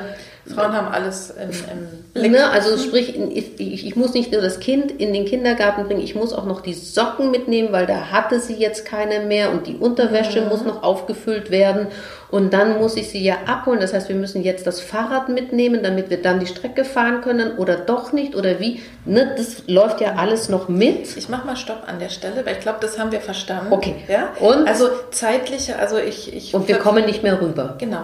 Also ich glaube, ist, meiner Auffassung nach, äh, wenn wir jetzt ein bisschen den, ne, den Gründen nachgehen. Das eine ist, ähm, die Mutter ist zunächst erstmal wirklich sehr, sehr stark fixiert auf diesen Säugling. Also die arbeitet dann erstmal noch nicht, aber dann so. Das heißt, da ist tatsächlich eine neue Liebe hinzugekommen. Und da muss ich erstmal dieses ganze System wieder finden. Punkt eins. Punkt zwei, womöglich hat sie äh, mit ihrem Körper eine blöde Erfahrung gemacht und ist sozusagen aus dem Grunde gar nicht bei sich. Ne? Punkt drei, und das ist das, was du gerade geschildert hast, ist, dass Frauen, deswegen sind ja häufig die Hebammen wirklich auch dabei zu sagen, bitte, liebe Frauen, denkt doch mal daran, macht euer Wochenbett so, wie es nämlich mal gedacht war nämlich heilt, lasst euch bedienen wie die Königin, ne? kümmert euch um euch, dass ihr heilen, dass ihr erstmal wieder zu euch selber finden könnt, dass ihr euch mit dem Baby verbinden könnt und erst dann ist der nächste Schritt, es dann in die, ne? also in die erweiterte sozusagen Familie oder die Menschen zu geben, die dieses Kind auch gut versorgen können, wie, wie äh, ne, der Mann. Und wir äh, durch dieses Bild, was gesellschaftlich auch ist, auch sieht man ja in den Medien, ne, kurz nach der Geburt, die toll geschminkte Mutter, die schon wieder so schlank ist wie vorher. Und also all diese ja. perfekten Bilder, die einen wirklich äh, zum Wahnsinn treiben können. Und ich glaube wirklich, sich davon einfach mal äh, zu verabschieden, ist wichtig. Ein anderer Punkt, glaube ist auch für die eigene Gesundheit. Meine Physiotherapeutin ja. hat gesagt, der Körper braucht drei Jahre ja. nach der Geburt, um alle Organe wieder an die richtigen Stellen zurückzuschieben. Das, das Bindegewebe, das Bindegewebe erst nach dem Abstillen, ein Jahr danach, fängt das Bindegewebe überhaupt erst an, sich wieder zu straffen. Ja. Also der Körper braucht einfach seine Jahre, um wieder. Und wenn man sich dann sofort mit seinen Bauchmuskeln beschäftigt und da vorne zu schnell Spannung aufbaut, dann kann sich der Uterus nicht mehr richtig zurückbilden. Also mhm. wir tun uns auch mit diesem, mit diesem Schönheitsideal auch körperlich einfach überhaupt keinen Gefallen. Absolut gar nicht. Und man sollte auch nicht tatsächlich in der Stillzeit ähm, abnehmen, zumindest keine Kilos, äh, die man schon vorher hatte. Äh, weil im, in, praktisch im Fettgewebe ja auch äh, sozusagen äh, ne, Stoffe gespeichert sind, gespeichert genau, sind. die dann äh, in die Ins Muttermilch Blut kommen genau. und über das Blut also, in, die, in, in die Muttermilch. Genau. Der andere Punkt ist aber auch der, und ich glaube, das ist auch nochmal das, du sagtest ja die Mutterrolle, ne? dass das tatsächlich nicht so ambivalent ist wie das Thema Mutter. Also eine, eine Mutter sozusagen, äh, ich bin vorher die Partnerin gewesen, jetzt bin ich eine Mutter und äh, ich bin mir sicher, dass unbewusst bei Männern vielleicht auch bei mir selber, dass dann kommt und man dann sagt, eine Mutter ist doch irgendwie so, ne? Heilige und Hure. Genau, ne? Da das ist wir. also bei der Jungfrau Maria, ne? die ist ja tatsächlich ähm, ohne Sex äh, Mutter geworden. Also da sind so, gehen so ganz komische. Ich mochte deinen äh, Lacher an der Stelle, ja. der gefiel mir gut. es sind so ganz komische, äh, sind so ganz komische Urbilder, die da in uns aufploppen. Ne? Also zum einen eben die heilige Mutter, die, ne? also auch so dieses Tabu natürlich, die, die eigene Mutter zu begehren. Also ich glaube, dass sich da ganz komisch was im, im Kopf und in der Psyche bei Männern und Frauen dann ähm, verknust. Und die andere Seite, auf der anderen Seite gibt es ja tatsächlich in, auf den Pornoseiten tatsächlich diese Kategorie die Milf. Milf. Also Mother, äh, Mother uh, want to fuck oder so mhm. ähnlich. Ne? Also eine Moms I'd like to fuck. Genau, also im Prinzip eine sexuell anziehende Mutter, wenn man das freundlich ausdrücken will. Und ähm, das, ich finde, ne, in dieser Spannung bewegen wir uns und, und äh, ich kann nicht einfach Mutter und sexy sein, sondern ich bin entweder Mama und dann bin ich tabu oder ich bin dann eben die ne, geile Mutter, aber die irgendwie, irgendwie aber so halb das verboten Aber das passt halt alles auch nicht zusammen. Ja. Weißt du, wir sollen uns nicht gehen lassen ja. und sollen sexy sein, aber wenn wir zu sexy sind, dann ist es huch, das kannst du aber nicht sein, so sexy. Aber wir müssen es genau. auch gar nicht auf sexy. Also wir hatten auch ja. diese Erfahrung, ich habe es ja vorhin gesagt, ich war lange im Nachtleben, habe da viel gefeiert, habe das sehr genossen und ähm, ne, also wenn, wenn, na, auch ich gehe noch mal feiern. Und dann kracht's und dann bin ich erst um vier Uhr morgen mhm. zu Hause und dann liege ich mit einem Kater im Bett. Und dann habe auch ich mir Sprüche schon angehört. Also nicht von meinem Mann, der findet das dann immer ganz lustig, aber von Freunden so, ach, du musst dich doch um dein Kind kümmern. Oder dann ist man abends auf dem Dancefloor und dann, wo hast denn du dein Kind gelassen? Das ist so, hä? Hat das Kind Habe ich jetzt, nee, habe ich, hab ich jetzt, habe ich jetzt in die Gepäckabgabe beim Hauptbahnhof gegeben, weil musste ich ja jetzt mhm. feiern gehen. Ja. Also da ist eine Erwartungshaltung, also mhm. an eine Mutter, also nicht nur was die Sexiness angeht, sondern überhaupt. Also und das ja, geht alles kreuz und quer und eigentlich kann man es niemandem zurecht machen. Du stillst zu kurz, du stillst zu lange, du feierst gar nicht mehr, du feierst nur noch. Egal was du tust. Oder du stillst gar nicht. Das du, egal was du. Wichtig ja, ja ne, egal was du tust Das wird immer jemand geben, der dich kritisiert. Ja. Zum Thema, äh, wie sind Mütter sexy oder tabu, habe ich, ist mir eine Geschichte eingefallen, als ich jetzt drüber äh, noch nachgedacht habe, wie meine eigenen Erfahrungen sind. Ich bin als junge Mutter, da war ich dann, ich vermute mal 28 oder so. Also mein erstes Kind ist geboren, da war ich, bin ich kurz danach 25 geworden. Und wir waren am Gardasee in Italien mit Freunden und eben Mann und Kind. Und es war so enorm, diesen Unterschied ähm, zu spüren. Wenn ich alleine die Straße lang gegangen bin, hat mir sozusagen jeder Italiener hinterhergepfiffen, Spruch, die Blicke, das war schon manchmal eher lästig, ne? also, mhm. äh, aber die, also offensichtlich konnten die nicht anders. Das war sozusagen, das äh, auffallend war nur, dass das alles komplett ausgeblieben ist. Ich war in dem Moment, wo ich mit meinem zweieinhalb oder dreijährigen an der Hand die Straße lang gegangen bin, war ich quasi unsichtbar. Ich Und das, das ist ja doch krass. Also das war. Das also, geht mir ja jetzt so. Ich ja, kriege ja jetzt graue Haare. Ich bin 47. Ja. Es guckt mich niemand mehr an. Das es guckt mich keiner. Es pfeift mir keiner her. Es guckt mich keiner. Ich empfinde das ja als Segen. Mir ist es immer tierisch auf die Nerven gegangen. Ich weiß, mhm. dass ganz viele von meinen Freundinnen Probleme damit haben, weil sie einfach ja. nicht mehr wahrgenommen werden. Aber ich kann total das nachempfinden. Also es gibt so, es gibt so ein Zeitfenster, in dem man begehrbar ist oder so. Und ein Kind senkt das schon, Alter mhm. senkt das auch, wobei ich glaube, dass ältere Frauen einfach die besseren Liebhaberinnen sind, würde ja. ich jetzt mal so sagen. Ähm, aber das ist schon interessant. Ja. Na, vor allen Dingen, weil ich, ich war ja die gleiche Person, ja. ne? der gleiche Körper. Ich habe auch nichts anderes angezogen. Mhm. Und das ist krass. Ne? Und das ist tatsächlich eben, ich glaube, das geht in uns dann auch vor. Und wie gesagt, natürlich das alles, das, was du geschildert hast, dass einfach wenig Zeit bleibt. Also ich versuche mal jetzt für unsere erste Folge, wir sind jetzt auch knapp über eine Stunde, einen guten äh, einen guten Schluss zu finden. Lass uns doch noch mal ganz zum Abschluss überlegen, was würden wir denn Frauen und Paaren empfehlen, denen nach der Geburt die Lust abhanden gekommen ist? Fällt uns dazu was ein? Ich würde wirklich sagen, nehmt den leichten Weg, holt euch einen Therapeuten, eine Therapeutin, geht zu einem Coach, geht zu einer Coachin. Also wenn ihr merkt, es ist für einen von euch beiden ein Problem, ja. da gibt es Mangel, weil ähm, wie gesagt, es ist ja oft der Kanarienvogel. Also ja, vielleicht ist es auch so, dass die Beziehung in eine Schieflage kommt oder ja. gekommen ist.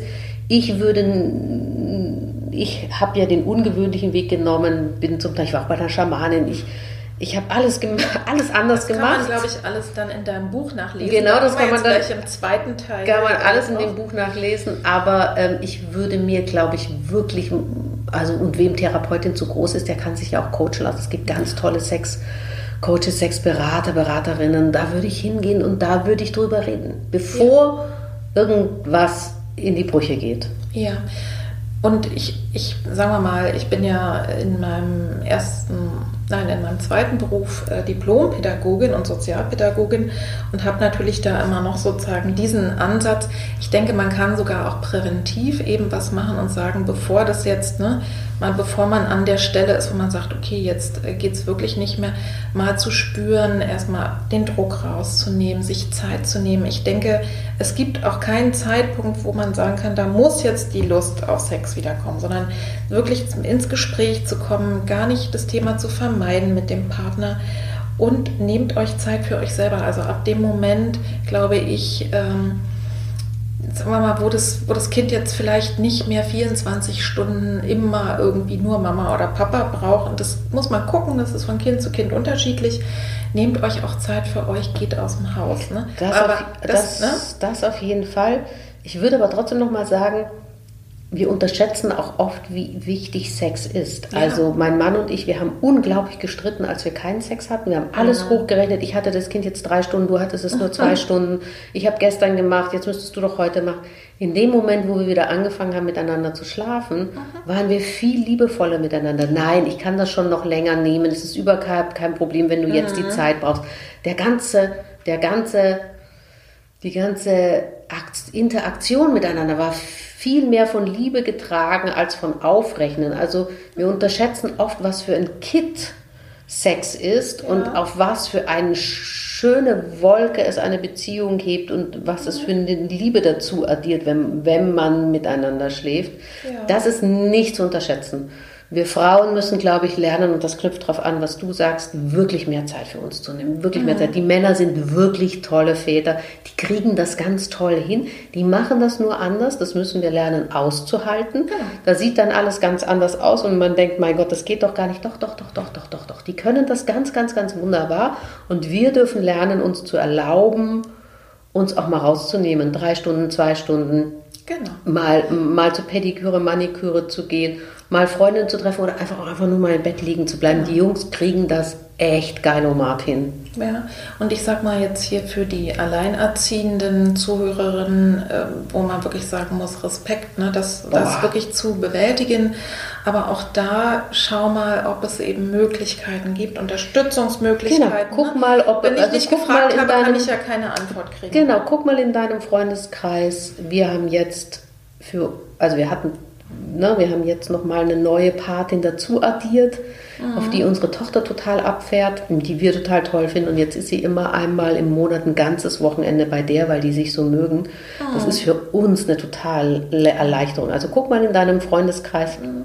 ob es einen Mann oder eine Frau gibt, die einfach Bock auf Kinder hat und ähm, die einfach es gibt so viele Menschen oder auch im Haus manchmal ältere Leute, die Bock haben auf Kinder, vorlesen wollen wo die Kinder sich wohlfühlen. Einfach da mal so ein bisschen den Radius aufzumachen und zu gucken, ob es nicht Menschen gibt und sich trauen, die anzusprechen. Man glaubt gar nicht, wie happy die sind über so ein junges, wildes, kleinen Turbo im Leben. ja, ich denke, zusammenfassend kann man sagen, spür mal hin, lass dir auf alle Fälle die Zeit. Ne?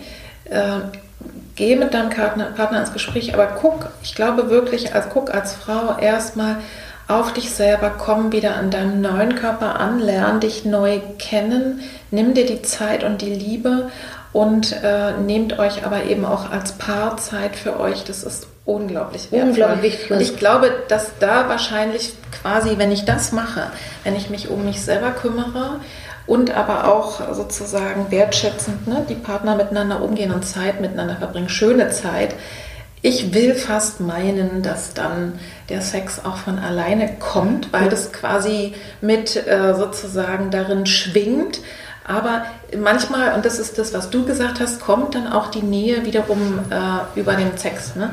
Dass ich sage, naja gut, lass uns mal ausprobieren. Ne? So, was, und lass was mal, jetzt irgendwie und, und, schön ist. Genau, und lasst mal auch... Ähm, ich würde mir auch nochmal das Thema Slow Sex angucken. Ja, da kommen wir gleich, Na, da kommen wir gleich nochmal dazu. Aber was ich auch nochmal sagen will, es muss nicht immer Sex sein, aber es muss immer liebevoll sein. Ja. Also sich mal in den Arm nehmen. Genau. Morgens nicht einfach nur aneinander vorbeihetzen. Wir machen das inzwischen bewusst. Wir gehen morgens aufeinander zu, nehmen uns in den Arm. Ja drücken uns, küssen uns, gucken uns in die Augen, wir umarmen uns ganz viel über den Tag. Also zwischen uns ist, also das ist jetzt ganz unabhängig vom Sex, aber da ist einfach so viel Liebe zwischen uns und das und dem anderen zuzuhören, Raum zu geben, ihnen mhm. seinen Bedürfnissen wahrzunehmen und es muss ja, also und gerade wenn man so neu mit seinem Körper erstmal sich zurechtfinden muss, es kann auch nur mal streicheln sein und im Arm ja. gehalten werden und eine schöne Rückenmassage sein ähm, und was heißt auch nur? Ne? Also und was heißt auch nur? Und nett streicheln und zärtlich. Äh, das ist schon vieles, was viele gar nicht, gar nicht so integriert haben in ihrem Leben. Genau. Und man muss sich, wir, zwei Dinge will ich noch sagen, ganz zum Schluss. Erstens, man muss sich daran gewöhnen, meistens liegt ja das Kind inzwischen im Bett. Da kriege ich inzwischen viele Fragen, wo haben wir denn jetzt Sex? Ja. Ähm, entweder daneben, das Kind schläft ja, das kriegt keinen Schaden ähm, oder eben äh, im Wohnzimmer oder neue Orte, Orte. Ja. entdecken. Und die zweite Frage, die ich oft kriege, ist, wann haben wir Sex? Es schreit, es will dauernd versorgt werden. Wir verabreden uns inzwischen zum Sex. Wir haben einen festen Tag. Ähm, ich höre von vielen, dass sie zum Beispiel in der Mittagspause nach Hause radeln und sich da mit ihrem Partner, ihrer Partnerin treffen. Äh, oder wenn der Babysitter zu Hause ist, man kann sich auch eine, ne, im Hotel eine Nacht nehmen. Die ja. muss man ja nicht ganz nutzen, kann man auch zwei, drei Stunden nutzen. Also da gibt es viele Ideen, da kann man wieder sehr viel kreativer werden. Das addiert vielleicht auch was Schönes in die Beziehung dazu, was man vielleicht mhm. im Alltag schon wieder verloren hat. Aber das ist auf jeden Fall nicht mehr so easy ähm, ne, wenn wir Lust haben, dann treffen wir uns im Bett. Das muss man umdirigieren. Ja, das, ich, ich glaube, wenn man das, wir sind doch alle irgendwie organisierte Menschen. Wenn ich weiß, was ich will, dann organisiere ich ja auch andere Sachen. Ne? Das, äh, das denke ich äh, so. Ich mache jetzt an der Stelle einfach mal Schluss. ich glaube, man könnte noch ganz viel sagen. Danke, liebe Petra. es war ein großes Vergnügen mit dir. ja, ich danke dir auch.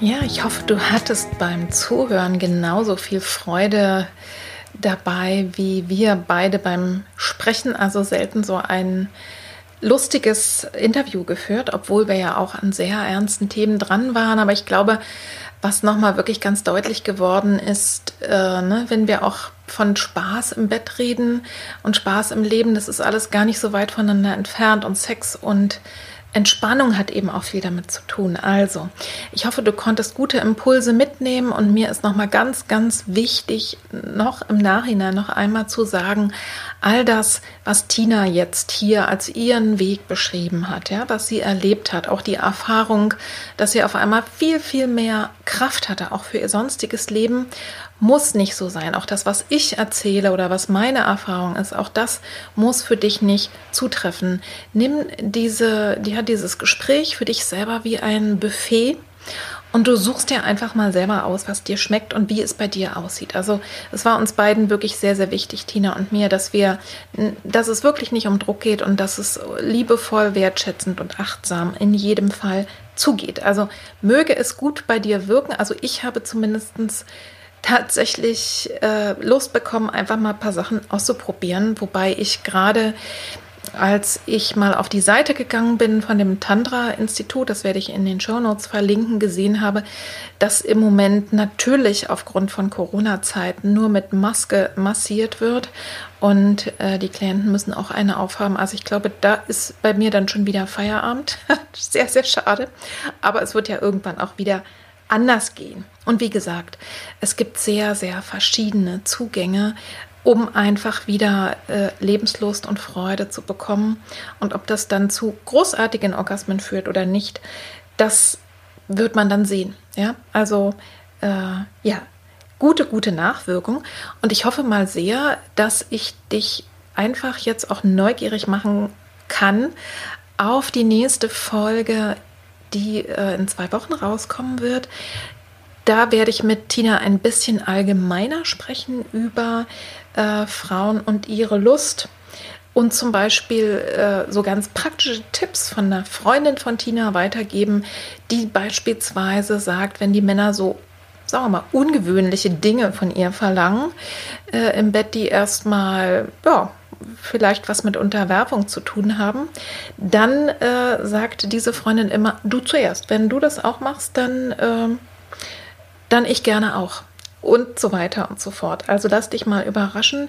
Wir sprechen eben vor allen Dingen auch viel darüber, was guter Sex also erstens, der auch unabhängig ist von einem Partner oder einer Partnerin, aber was sexuelle Lust äh, und auch sexuelle Erfahrung, sinnliche Erfahrung mit sich selber, was das mit Selbstbewusstsein zu tun hat, wie es sich auf Selbstbewusstsein auswirkt, auf den Selbstwert.